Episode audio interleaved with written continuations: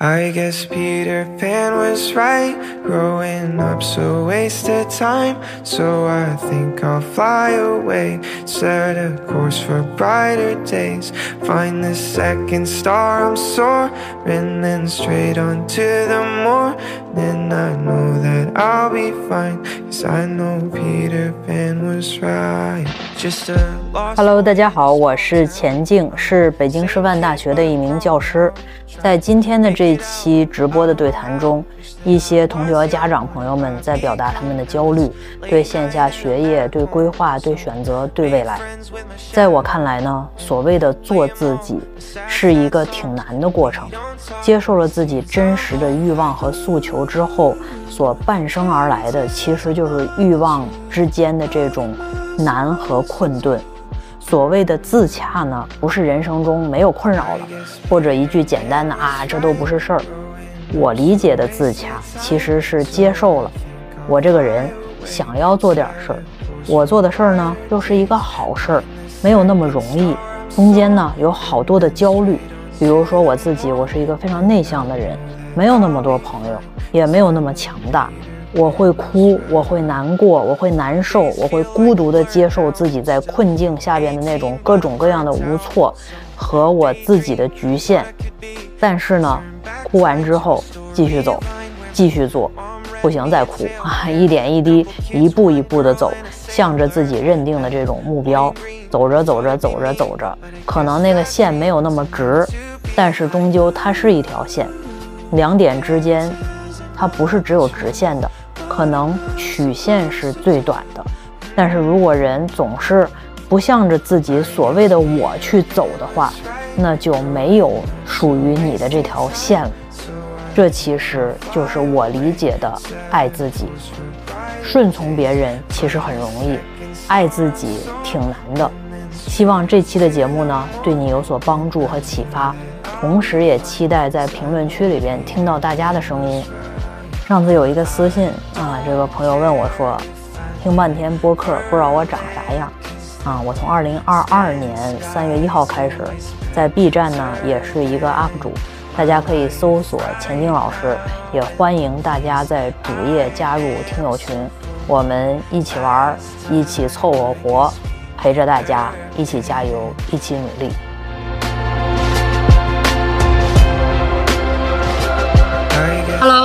喂，老师，啊，老粉丝了，你好，老师你好，嗯，去年跟您连过一次麦，就是当时您的解答给我带来了很大的，就是解开了我当时很大的迷惑。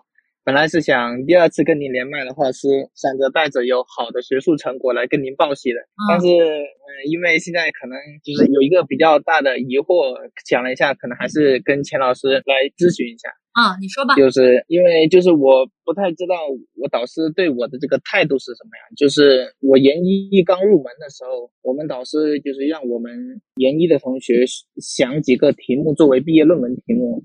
然后当时我选了五个，然后他肯定了其中一个，让我去就这个方向去看论文，去看别人的硕博论文，还有核心期刊。然后当时我也看了一些，然后他就是给了我一个核心论文。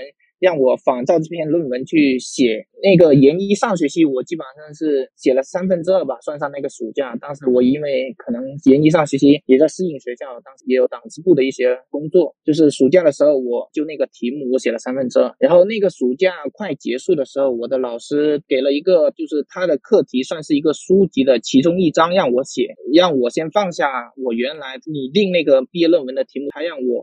去帮他写那个书籍的其中一章，就是一章是三万字。然后，嗯，研一下学期，我基本上所有的时间我都投入了这个书籍的写作之中。就是我写完了嘛，然后在五月十六号写完。然后写完之后，嗯，因为我觉得我那个寒假写那篇文章写的还行，然后我就把那篇剩下的三分之一写完。七月份的时候，我跟他说，嗯，写完我让他看一下。当时他说可以，然后看了之后，他就在这个暑假的时候，他说我这个论文反正就是他觉得不太行，嗯，就是期间他也没有给什么具体的建议，他就觉得不太行。然后后面过了两三天之后，对这篇论文他没有评价，他又给了我一个题目，他当时跟我说，他说，嗯，小梁啊，就是我觉得你比较有学术天赋的，然后就是，嗯，我现在给你一个题目，叫马克思的什么什么哲学，然后你写出来，这个题目比较难，就是他把。题目和框架都给我列出来了，如果能写出来的话，我和你一起发核心，这个肯定是能发核心的。然后这个假期的话，我也花了一个月的时间，我把这篇论文基本上写完了，我又发给他了，然后发给他之后，就是又没有回信了，就是。嗯，他好像也也没说什么，就是开学的时候我问了他这个事情，他说，嗯，我同门写了一篇文章，写的还不错，就是我这篇文章要先看了他那篇文章，再看我这篇文章。然后我问了我同门，我同门他说老师这段时间比较忙，就是也没有评价他的论文，因为他前段时间公布了那个社科基金的项目，他中了一个一般的项目，他现在让我把毕业论文的选题往他那个课题。上面靠就是这已经是第四个方向了，就是我研一上学期到现在，我换了四个方向，不同的方向去写论文。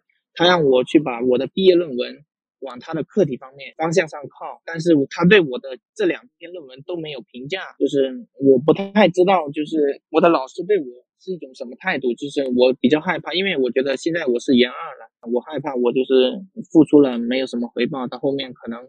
也没有学术成果，然后也没有就是支持我去比较早的工作的那种技能或者简历这方面的，就是我觉得我现在可能就是研究生的岔路口，我想让您给我分析一下。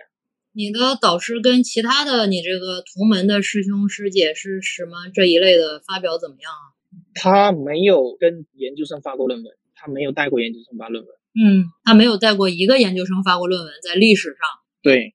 因为他是比较年轻，他是今年四十岁吧，只带了三四届研究生，没有带过研究生发论文。他还不是博导，就是带了硕士，带了基硕士。三四届也有毕业生嘞？有有有，没有带过他们发论文，就是核心和普刊都没有。嗯，那你现在担心的是什么呢？担心自己毕不了业？毕业他肯定是会让我毕业，我比较向往能读一个博士吧。但是如果这样的话，我可能我觉得，如果是他不愿意带我发文章的话。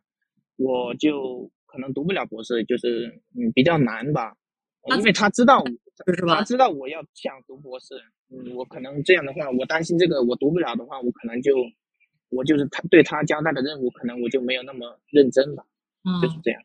他自己能不能带博士？不能吧？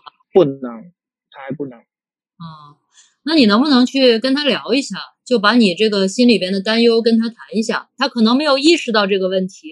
嗯，我每次跟他聊，他都是说没空。然后我上个星期跟他，就是我把我第一个寒假写出来那篇论文，我改了一下，让他给意见。他说他没有空。然后他说我就是上个学期帮他写那篇，嗯，那个书稿，嗯，我写的不不够好。他说那个书稿，嗯，他要改，他要花很多时间改，他没有空，就是这样。同门跟他聊也是没有空，我跟他聊，他也是没有什么空。啊，你不要说改书稿嘛，你就说老师，我想跟你聊一聊未来的安排。哦，就是直接问他。其实我感觉我对导师可能有一种身份上的恐惧吧，就是我比较害怕我的导师。那没关系，可以害怕嘛，但也可以约嘛，对吧？你可以继续害怕，这个没关系。就是我跟他直接聊未来嘛。对呀，因为我感觉你的导师第一不是没有能力，对吧？我听起来他自己做，他他有能，他有能力，他对他做的挺好的。对，他有能力，然后他可能没有意识到的一个局限就是自己干和带着别人干是两件事儿。嗯，对吧？就是你自己飞黄腾达和让大家一起飞黄腾达，这其实两个东西有的时候是矛盾的。嗯，这也跟大家去说，就是你有时候你看哈，就是大家会抱怨，就是你看经常我们直播间里边来的抱怨，就是自己老师不够有本事。但是他有本事以后，他和你有没有关系，这是另外一件事儿。换句话说，对于一个非常有本事的人来讲的话，管大家是一个非常消耗的事儿。他管你们不如自己做。嗯。那这个时候呢，我们需要做一个判断，还是要跟他去聊。你要聊聊他到底愿不愿意去管你，这个是非常非常非常重要的一个事儿，嗯，对吧？你要让他意识到，现在就是他可能不觉得发一篇小文章多少有什么关系。就是你像我现在也是，你说我多发一篇少发一篇，对我的人生有什么影响吗？没有那么大的影响。但是对于学生来讲，有非常大的影响，对不对？嗯嗯嗯。但是好多老师忘了。他也不是坏，他就是纯属没意识到这个问题。你需要去跟他聊一下，就是把你内心，当然你不要说给他压力加在人家身上，对吧？这个逻辑也不通，就是每个人为自己的未来负责是对的。但是你跟他说你自己的担忧在哪里，然后你有哪些计划和安排，希望老师可以支持你，然后你也愿意为之付出无尽的努力，把这些东西去表达清楚。好好好，还有一个就是我研一寒假写那篇论文，就是。嗯，他可能不太看得上。我问过他，我想我说我想进行投稿，他说没有空。然后我就找了我本科的老师带他的课题一起发了。我不知道这个事情，我不知道他知道会不会说我，因为这篇文章从题目到框架大体基本上都是我自己来写的，具体的什么修改建议他没有提供。我如果这样的话，本科一起本科的老师一起投稿的话，我不知道会不会惹到他或者怎么样。嗯，我觉得都可以谈，就只要他是个正常人，都可以谈。比如说有学生跟我谈的话，第一个，你加不加我？有时候我还非常介意你加我呢。不是所有的老师都觉得你加了老师的名字对不利。你那个破论文有时候加了老师以后对他是一个影响，人家不想让你蹭他的名字也是有可能的。所以说，这个东西是可以去谈的。对吧？你到底有什么想法？我觉得是可以跟老师去聊的，不要老觉得是好像你没有加他会惹了他，你加了他可能也会惹了他。所以这些东西我认为是可以开诚布公的去聊的。第二个是，就你刚才说的那个，是一个现在的现实。有的时候呢，老师愿意让你去试一试写一个东西，但是说实话，有的时候学生写出来那个东西让你看了以后，真的想把电脑砸了。嗯嗯嗯，不知道从哪儿改，他不是懒。他可能脑子里在想怎么用一个温和的话去表达对你的鼓励的同时，让你重新来一遍，也是有可能的。嗯，就是大概是这样的。对，当然了，就是你发水刊，你真的不要带老师的名字，你一定要征得他的同意。而且做就学术道德来讲的话，你发一个东西不经过别人的同意，你是不能加他的名，这个他可以告你的。啊，这个我知道，这个我这个我没有，我我是我本科的老师跟他聊过了，他他是同意的。然后我现在的老师，我呃他我没有加他的名字。对，莫名其妙的就没事儿加了，加了以后，你说老师该怎么办？举报你吗？还是应该就默默的认了？所以说，老师有时候也会吃好多闷亏。嗯，好，就是老师有没有什么职业建议？觉得我适合什么样的工作？我是马克思主义中国化的。嗯，有非常多方向的，但是我觉得你现在想这个都太早了，还是要跟自己的老师一下。你让他在这个行业干了这么长时间了，你还是要让他对你有个判断和支持，是吧？就是还是要。就咱现在这个说话的语气啊，我不知道就是你的老师是个什么样的人，但是现在我们已经某种程度上把这个东西分成你和我，就是有点猫和老鼠那个意思了。人一旦对对对，可以，你去了以后，他能感觉得到的。就每个人都不喜欢对自己有敌意的人，你肯定也不喜。啊，这个还是敌意我是我没有的，没有。别人当伙伴，让别人觉得你是喜欢他的。然后是想跟他去合作，是开诚布公的，这样的话人就会卸下心防，然后就会愿意去互相帮助，这一点非常非常非常重要。而且目前以我听起来的话，这个老师也不坏，嗯嗯嗯，他嗯他挺好的，他对我他好不好的挺好的吧？我觉得他不是个坏人，这点很重要。就是一个人坏人这事儿就无解，对吧？他只要不是个坏人，都能沟通。就是因为有的时候人真的是。嗯，他想给你苹果，你想要梨，就是有的时候他不直说，他是害怕伤了你。但是有的时候人就说你直说伤了我，我也愿意。那谁知道你愿意呢？就这就是人和人之间差异很大的一点。好，那我就是我想一下，就是跟他聊一下。我感觉他对我是比比对我的同门要好一点，但是我不太懂。就是他是什么想法，但是我是很尊敬他的，我非常尊敬他，就是因为我记得您说过，对老师至少至少要有一年的尊重。我跟你说，你要聊这个很重要啊，你不要跟我聊了，你赶紧去约他，约他是非常重要的一件事情，是现在在你所有干的事情里边最重要的一件事情。所以说，你看现在已经周四了，对吧？你跟他约一个时间，他什么时候都行。什么时候有时间都行，而且你可以看看他有没有课表，上不上课。你上课之前去找他也行，然后下课以后跟着他走也行。你就把这件事儿当成下一周 number one 的事儿给他做了啊。嗯，好的，好的，好的，好的，谢谢老师，谢谢老师。好嘞，好嘞，好嘞，要友好啊，要笑啊。嗯嗯嗯，好好好，谢谢老师，谢谢老师。眉头，然后苦大仇深的感觉人欠着你似的，这不会聊得好的哟。嗯，明白，明白，明白，是吧？每个人都嗯。你这老师听着也挺累的，所以你要给他劳累的生活带来一缕阳光。好的，好的，好的，好吧，谢谢老师，谢谢老师。啊，好好好，拜拜拜拜，谢谢老师，谢谢老师。沟通啊，沟通是非常非常重要的一件事情。我认为这个世界是有坏人，但是在任何群体里边，坏人可能不超过百分之五。就是学生里也有坏人，老师里也肯定有坏人，就是群众中有坏人，这是一个真理。然后呢，我们就是坏的那个解决不了就算了，然后剩下那百分之九十五的不坏的人，咱不说他好不好，我认为都能唠啊，聊一聊，都可以聊。这个人就是打开心结，哎，就刚才那朋友，你不是学那个思政的吗？思政的要义不就是这样的吗，对吧？这很重要。这个在任何场域里边的管理范畴内，思政工作都非常重要。你要学以致用啊，学以致用。对我超乎冷酷热，我到底是情人还是朋友？爱你是否不该太认真？That's why I'm letting go，我终于舍得为你放开手。好，你说吧，你好。哎，你好。你好，我是那个呃一名本科大四的同学，嗯然后学的是咱咱们那个戏剧影视学下边的一个学科。然后呢，我根据我自己的一些呃性格啊，嗯，包括别的一些东西的一个评估和考量吧，我就觉得我的理想是获得一份教职这样的一个工作，或者做一些理论研究相关的。嗯然后呢，我现在嗯、正值大四嘛，然后就刚好我也想申请一下国外的一些可能是一年制的一个硕士这样子。那您觉得像一年的时间是否能够做到，或者是怎样去拓展自己？像您呃连线之前说的，让自己去试一下的那种，看是否适合学术研究的那种道路呢？或者我应该有个怎么样的规划？因为我的专业是戏剧影视下面一个大类，但是它跟新闻又有点关系，所以我想可能理论研究的话也会往新闻那边靠一下，所以这可能是一个比较复杂的事情，就是想听听您的分析。嗯，这个问题不复杂，很简单，我直接给你一个答案，就是你上一年的研究生，你完全试不了，你没有时间，去了找找房子、做做饭，这件事儿就结束了。能把学业修下来已经不错了，你没有时间做科研。哦，是我刚听了您讲，我确实也有这样一个担心。嗯那如果像呃咱们这种戏剧影视学的，它是处于一个文科，然后又是一个好像又偏实务实践一点的事儿，呃这种呢理论，那我从现在或者之后能怎么样努力一下呢？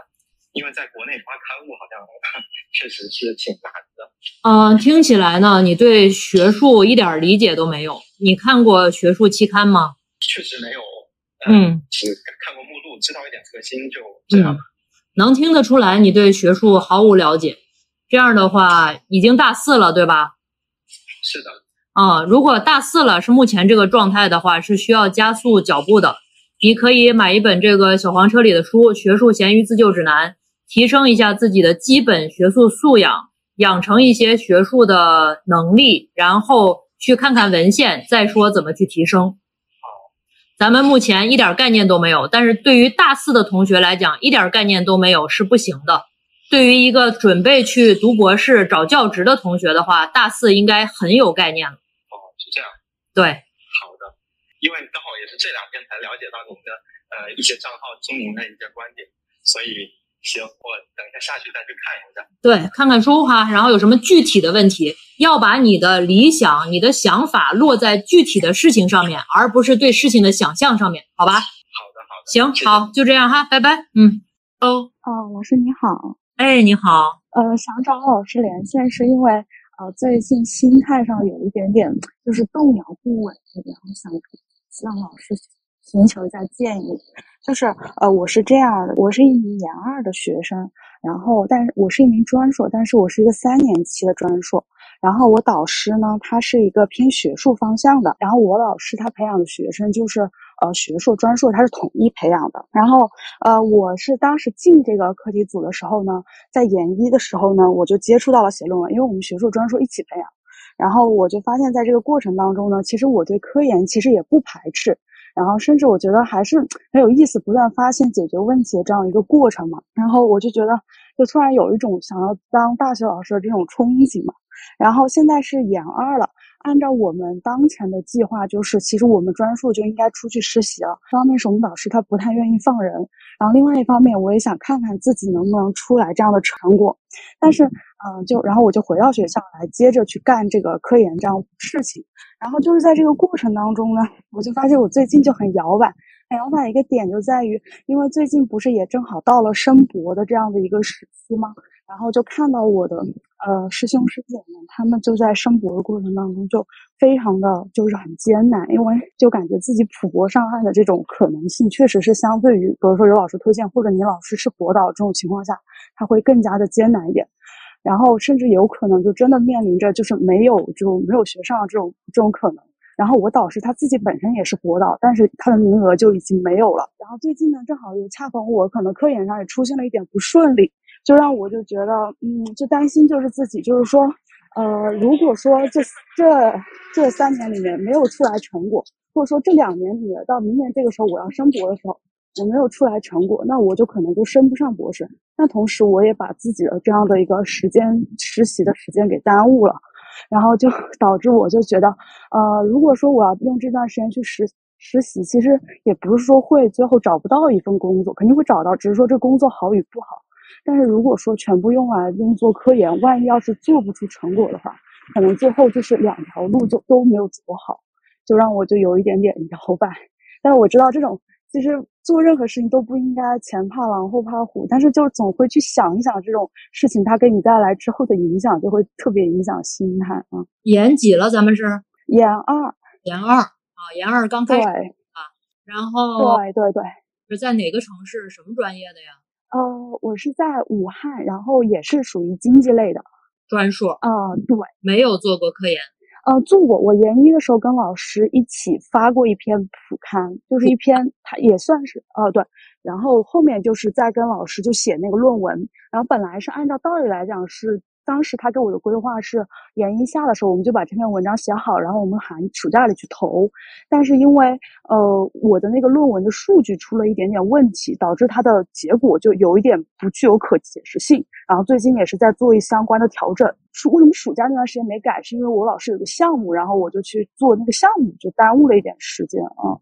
补刊指的是非 C 刊是吗？啊，对对对对，是的。啊，除了这个以外，没有别的成果了。也没有别的历练，嗯，那可能更多的就是在项目上面，对，但是那些项目可能跟这种科研还是不是很特别的相关。也如果你走科研的路，走教职，到什么类别的学校你比较满意？我是这样的，就是我也想过这个问题，我就特别想去一个财经类院校。比如说像南京财经，然后还有浙江财经、浙江工商，或者说江西财经，就这类学校。因为我自己本来学经济的，然后我就觉得，可能我的学校，我对我自己本硕也有个评估，我觉得可能能能够进到这样的财经院校，我就已经非常满意了。我觉得呢，我给你出个主意，你就再试吧。如果说就这学期吧，然后现在这个趋势和我对这个成果的判断，因为你这个学科我还有点了解，我觉得到你这个目标。那啊，我没听清楚，老师是能还是不太能？不太能，不太能是吗？就是我们现在这个成果太弱了。哦，那就是说，如果要是能够要达到我这样的目标，那我起码要升上一个什么样的博士，或者说我要出多少成果才能做到呢？可能你现在这种发表的情况，就连一个二幺幺的博士都不一定能升上。嗯，就是时间上很已经很晚了，是吗？我们的学术水平配不上这个。现在的年级，现在研二的同学的话，现在这种程度不太行，而且我们的学校，我们的学校也不是一个顶尖九八五一类的，对吧？嗯，是一个，对，是个二幺幺类的，是个二幺幺类，就还行，就还好。所以以这种情况的话，你如果努力，通过努力。能留在自己的学校读博士吗？嗯，我觉得就是可能还是很想要出去吧。就是我觉得如果留在本校的话，可能就离我最终想要去的财经类院校的这种想法就有一点就比较难嘛。但是我还是很想去一个财经类院校，就是一个双非的财经类院校去当一个老师。嗯嗯，现在双非就像浙工商这种双非的财经校，其实要人的门槛很高的，成果要求很高。然后在我们基本上可以成果还没上道，而且是没有上道的成果在路上，这个就很困难。哦，明白。然后再加上可能好的期刊它发表的时间也会比较长，所以对我来说时间就不够了。时间长倒不要紧，关键我们没有东西在路上，就是你自己都不信任自己。嗯，了解。行，老师，要不就按老师说再试试半年吧，就全力以赴看看试下半年能不能出一个成果出来。对，就是今年这个学期，因为经济学有非常非常多的海归，对吧？然后对，种你在这种环境下边，第一个就是我们作为本土的，比如说你想继续读本土博士，那没毛病，很好。但是你现在需要嗯研成果，就是 C 刊都不足够，那何况我们现在还没有 C 刊，对吧？那这个东西就很难，因为学术成果这类东西的话，从零到一它还是有道道的，就是你基本上到一跑明白。明白。那我想再问老师最后一个问题，就是如果我想要达成我最后的那个目标，就我想努力的往上够一下，就去一个财经的学校，然后我要升一个这样的博士，可能要升一个比较好的这样的博士。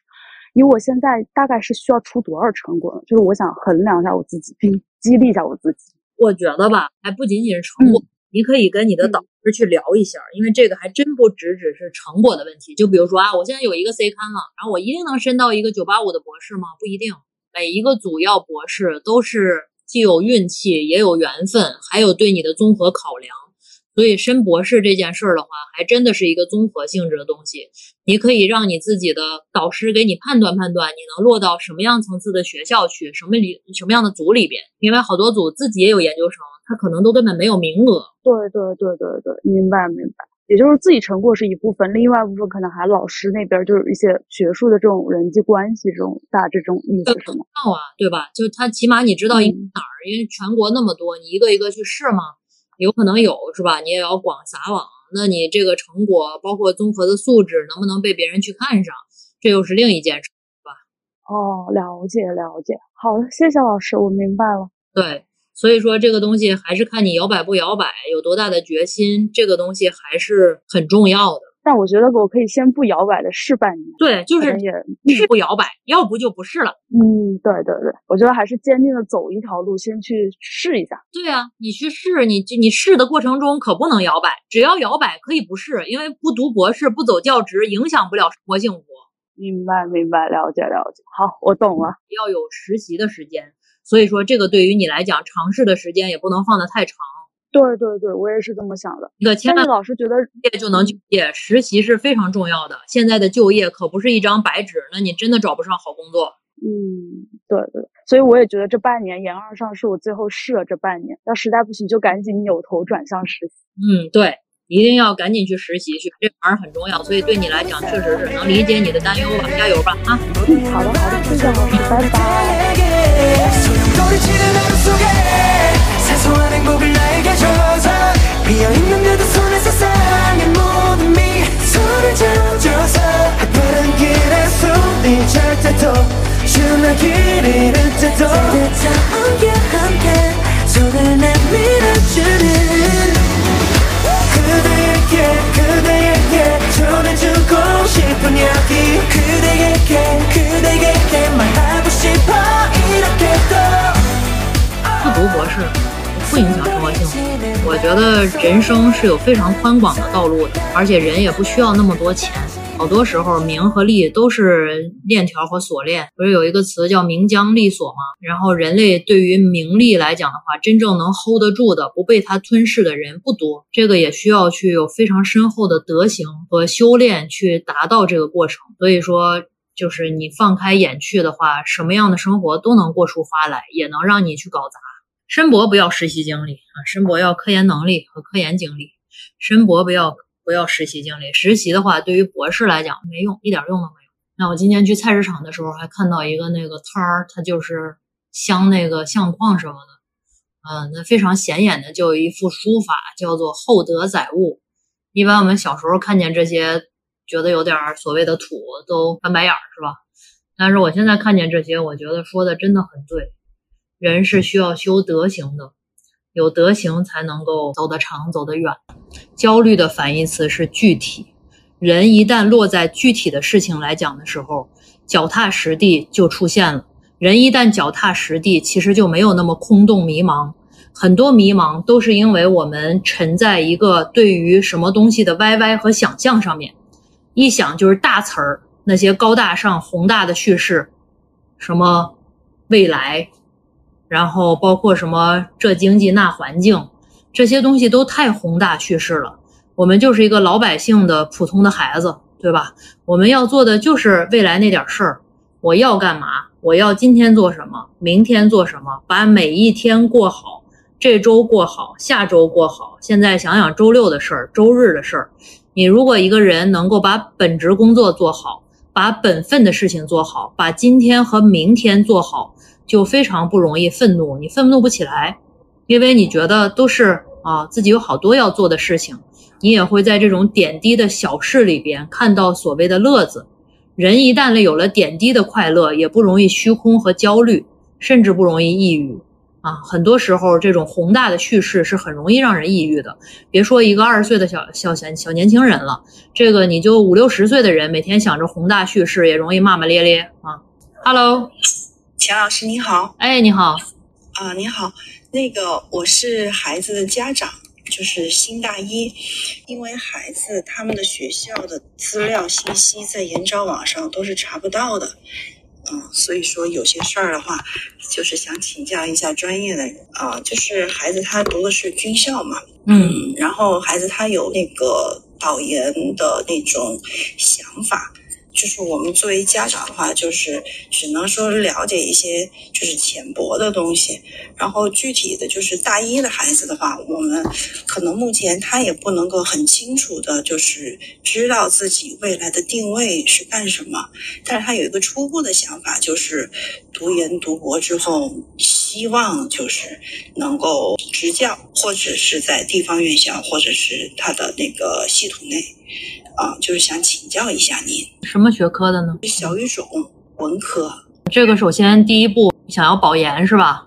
对，是的。啊，那保研的话还是有政策可以查的，什么学校都有，你可以查一查过往两年保研的算分的那个政策，大家都可以去查一查哈，尤其是新生的朋友或者是低年级的，比如大一大二的同学，然后你不要猜。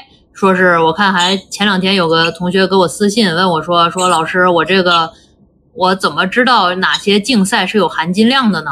我给他的建议就是，包括这个书里边也有，就如果想保研的同学的话，你就去查你们学校的这个保研的算分的政策，那个分值给的高的，这竞赛就含金量高，就是这么简单。所以对于这种想要未来去保研的同学的话，每个学校学院都有网站，都有这个本科生的那个通知。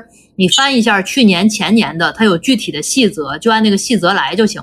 就是看一下，就是本校官网里面去年前年它那个算分的政策和它哪些竞赛属于高含金量啊？就是算分的政策里边就会含有竞赛啦、发表啦，还有包括学生工作啦，很细节、很具体，你就去翻就行了。翻学院的，学院的没有，去问主管的老师都会有，一定会有具体的文件的。哦，就是要问本校的就好了。如果是本学院的，网上看不到。问学院的，问自己学院的。嗯，好，那还想请教就是钱老师一个问题，就是他这种的话，嗯，是适合垂直深造呢，还是说跨专业保研呢？这一块儿，我不太看，我不太看好语言类的。嗯，如果说他对这个特别感兴趣，你就继续本专业就得了。因为保研只能本专业，基本上是这样的。如果说没有那么感兴趣，还是想换的话，那就换到人文社科里边更有专业的专业。他们这个属于那个外国语言文学，我明白，我明白，只能在外国语言文学里面去去那个跨嘛？还是怎么样？外国语言文学不是有十一个专业吗？嗯，搞科研的时候，最后是看导师研究的什么方向。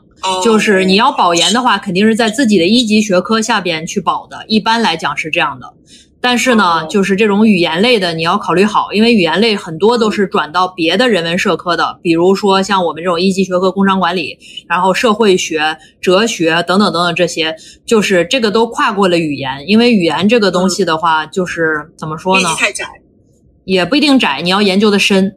啊，就是做科研研究的深，然后这个发东西啊，或者怎么怎么着，然后你自己去琢磨琢磨，想一下吧，好吧？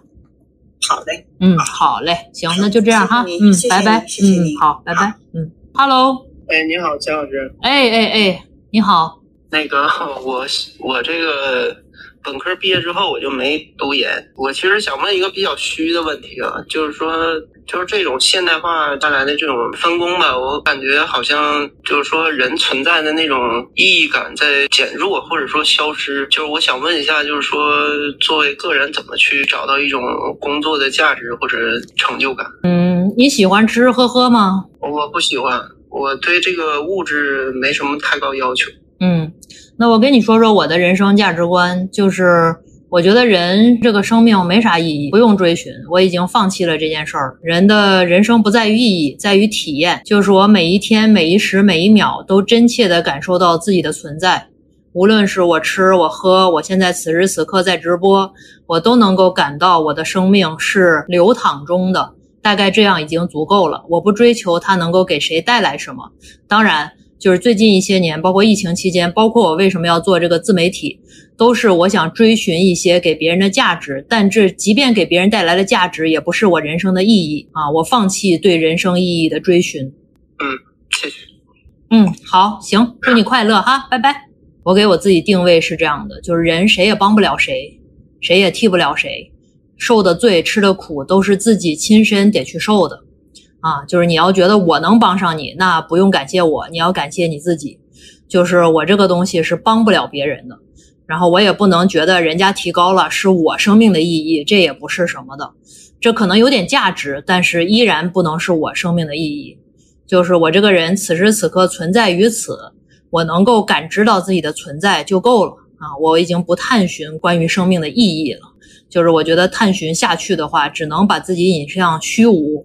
我希望是一个具体的人，不是一个虚无的人。我是具体的人的时候，至少可以不给这个世界带来麻烦，这是我更在意的。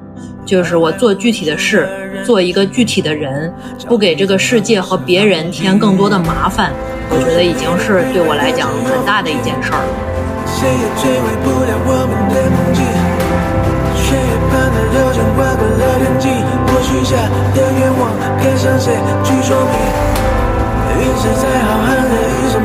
星，璀璨的夜空里漫天的水晶，我的祷告终于有了回应。我是如此相信，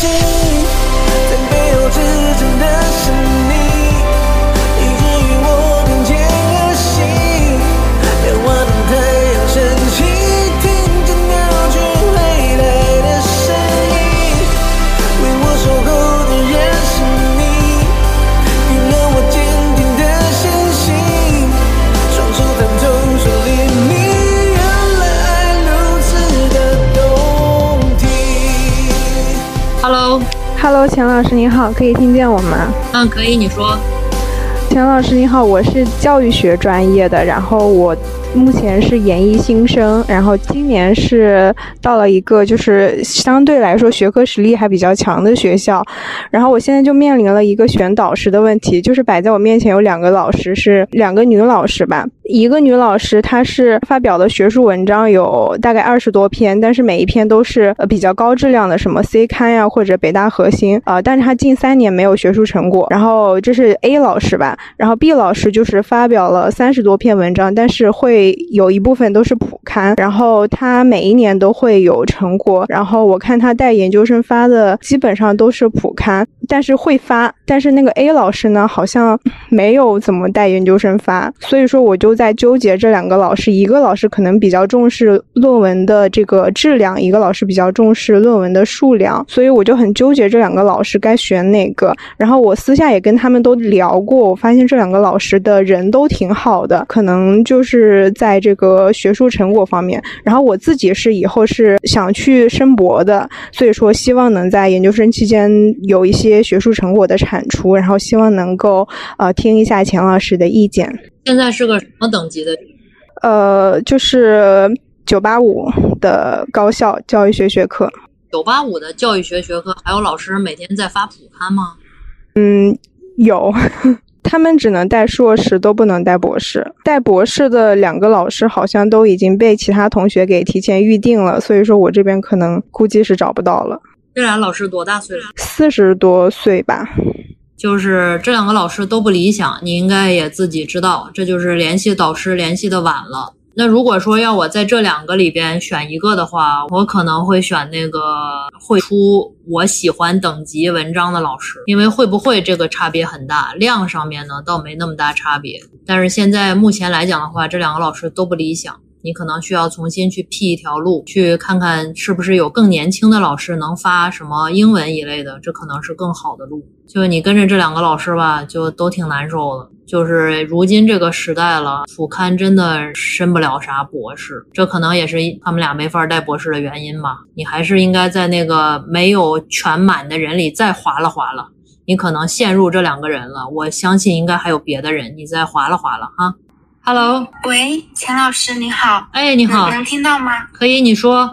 哎，钱老师是这样的，嗯，我今年是研一，然后呢，本硕都是心理学，方向是发展与教育，然后主要有两个问题想请教一下您。第一个呢，是我的导师，他是一个大导，然后最近几年也是升为院长了，然后对我们就很放养，就现在我们这边开学已经两周了，老师没有任何的指示，也没有拉群之类的。然后也没有让任何小导或者学长学姐带我们都没有。然后其实我一开始选的不是他，我今年就是被录取之前就已经联系了一个老师，当时呢那个老师也答应了要我，并且在四月份的时候我就进组还做了一些事。但是就是最后导师双选之后，那个结果出之前，这个老师他就给我打电话说，我被那个院长选走了，应该是院长他目前可能就是选的人不是很多，因为他是另外一个学院的院长，然后他就从这种热门老师里就可能随机挑选的学生嘛，我也不知道，然后他也没办法，然后我也理解这个老师嘛，就是我目前的话，我是不排斥读博，嗯，然后我就想的，之前想的是研一的话，我就努力还是。要做科研之类的嘛，然后看一下自己能不能吃下读博这碗饭。但是现在老师就很放养，我就比较迷茫，不知道该怎么办。你找他聊过吗？就是你说我们我我的导师吗？还是我之前选的那个老师？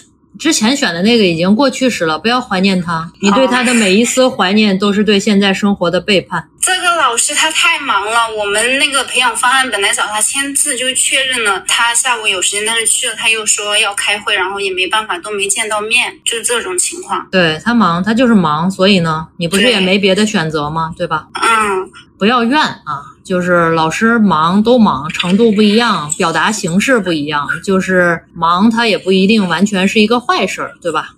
嗯嗯，你要想想约约他嘛，然后跟他去聊一聊。就是他忙也有能见他的办法。你知道，一个人再忙也是有时间的，只是你能不能见到他而已。就是我跟他聊我自己的想法，然后看他那边会有什么指示，是这样吗？对，而且调整一下自己的这个语气语调，以及对他的尊重。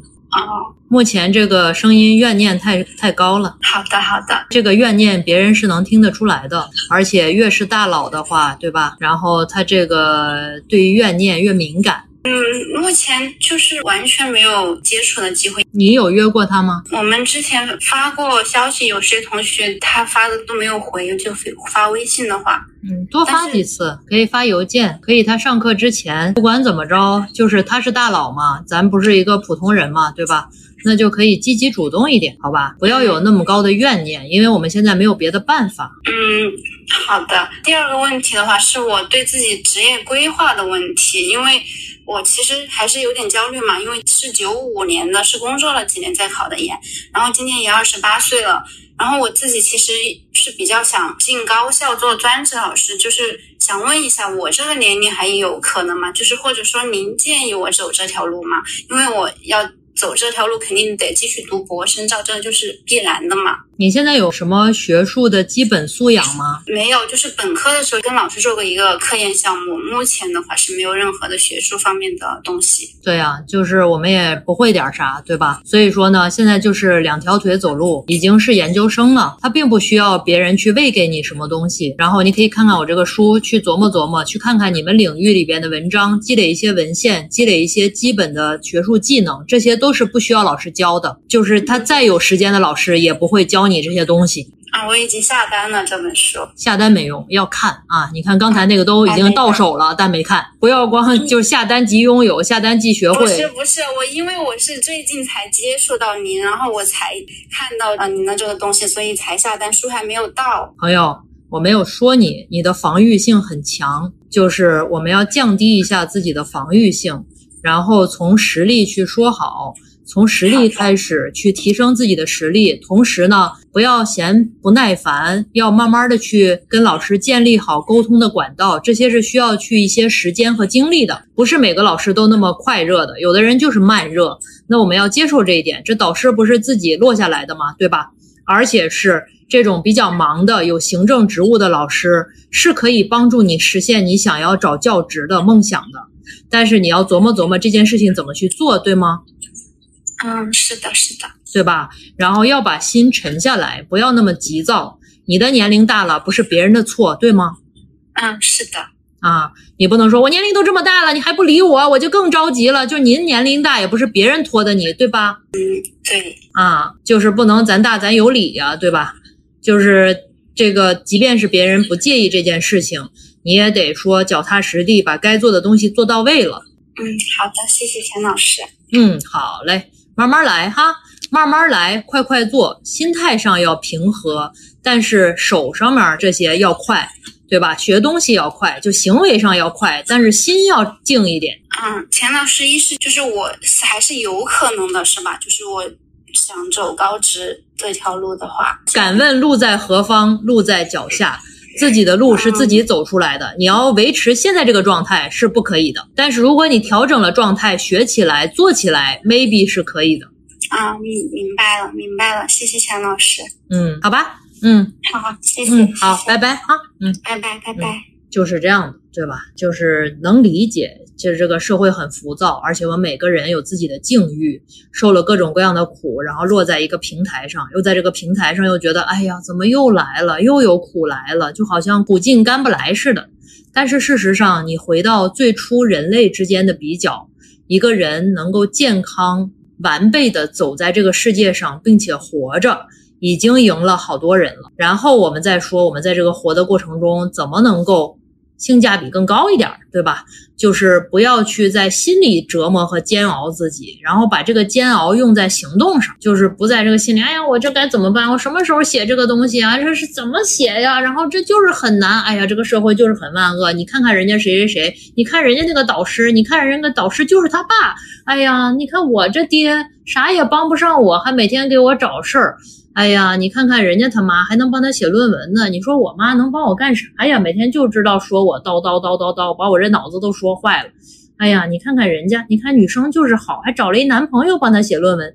就你每天耗在这个里边是不会快乐的啊！你就假设没有人帮你，就是一个人，能不能过？好像也行。能过的话，那咱们就想想怎么从零开始，怎么能够脚踏实地，一点一滴下边改变一点点。对吧？也不跟别人比，跟自己比嘛。那每个人起点不一样。那你比如说我，我觉得跟我的起点比，我已经很厉害了。但是跟万千天下的大佬比起来，我就是卑微的一粒尘埃。那你去哪儿说理去啊？对吗？那我这个尘埃能不能活呢？也能活，我也可以高兴，是吧？谁说尘埃不配快乐呢？而且尘埃更容易快乐，有一点风就能把我吹向空中，然后我就是那个万千的骄阳下边的一粒尘埃，又不用那么抛头露面，是吧？也不用那么扎眼，然后就在那个一束阳光下边那种小小尘埃粒里边，依然可以去跳动，去美好。钱老师好，没听说孩子在大学本科发论文，所以担心他的直播路。本科发不了啥论文，也不用发哈，本科有点科研素养就行。而且孩子既然能直博了，你担心啥呀？咱也不懂，对吧？爱孩子，支持孩子就行。本科生怎么参与科研？一方面，本科生哈。就你看，我已经收到无数的这个评论了，就经常有同学就私信我说：“哎呀，老师，我都研一了，研二了，我要是本科看到就好了。”其实我觉得这玩意儿适合本科，就是低年级同学就应该来一本。如果你们家孩子也有的话，别说孩子了，给他买本书吧。然后就是这个很重要啊，本科你首先提高科研素养，就像咱们平常小时候上学一样，你要形成一个学习的习惯。比如说，我们科研里边有一个习惯，是我看到好多同学都觉得愁人的，就是没有一个文献累积的习惯。今儿看一篇觉得挺好，扔到桌面上也没有命名，然后给他过两天扔垃圾桶里，然后再过两天又觉得一个很好，哎，好像我见过这个，但是我又不记得。就是你没有形成一个自己文献管理的体系，这是一个典型的。没有在早期形成的一个学术的习惯，这些东西都应该积累起来。所以，我们这个书是全科适用的，就是讲这些东西，包括还有一些学术人际关系。就是今天来连线的这些朋友们遇到的这些事儿。其实大家之所以觉得这些事儿难，是因为你心里边就没底。我们经常老百姓说的，对吧？就是你没底，你不知道啥是对的，啥是错的，啥是他欺负我呢，还是说这是人家对的，我自己想多了。因为没有底，所以判断不了；因为判断不了，所以每天在这儿，要不咋咋呼呼，然后要不殚精竭虑，这些都非常耗人。我们去上学本来就是个挺消耗的事儿，再由于这些再去消耗，这真的就是得不偿失。然后你说怎么进组的话，你有了这些科研的基本的通识以后，比较好的一件事儿就是什么呢？你就能跟那些老师对上话了。好多时候你觉得老师态度不好，老师是没有那么多耐心跟你去对话，就是用英文来讲的话，你们不在一个配置上面。就是我们英文不是有一句话叫什么 on the same page，对吧？咱就不在一篇儿上，不在一页儿上，道该怎么对那个话。所以说这些所谓的入门，就是为了能够跟我们的那些老师去对上话，这个是一个非常重要的问题。read my interviews or do you skip my avenue when you said that you were passing through? Was I even on your way? I knew when I asked you to be cool about what I was telling you. You do the opposite of what you said you'd do, and I end up more afraid.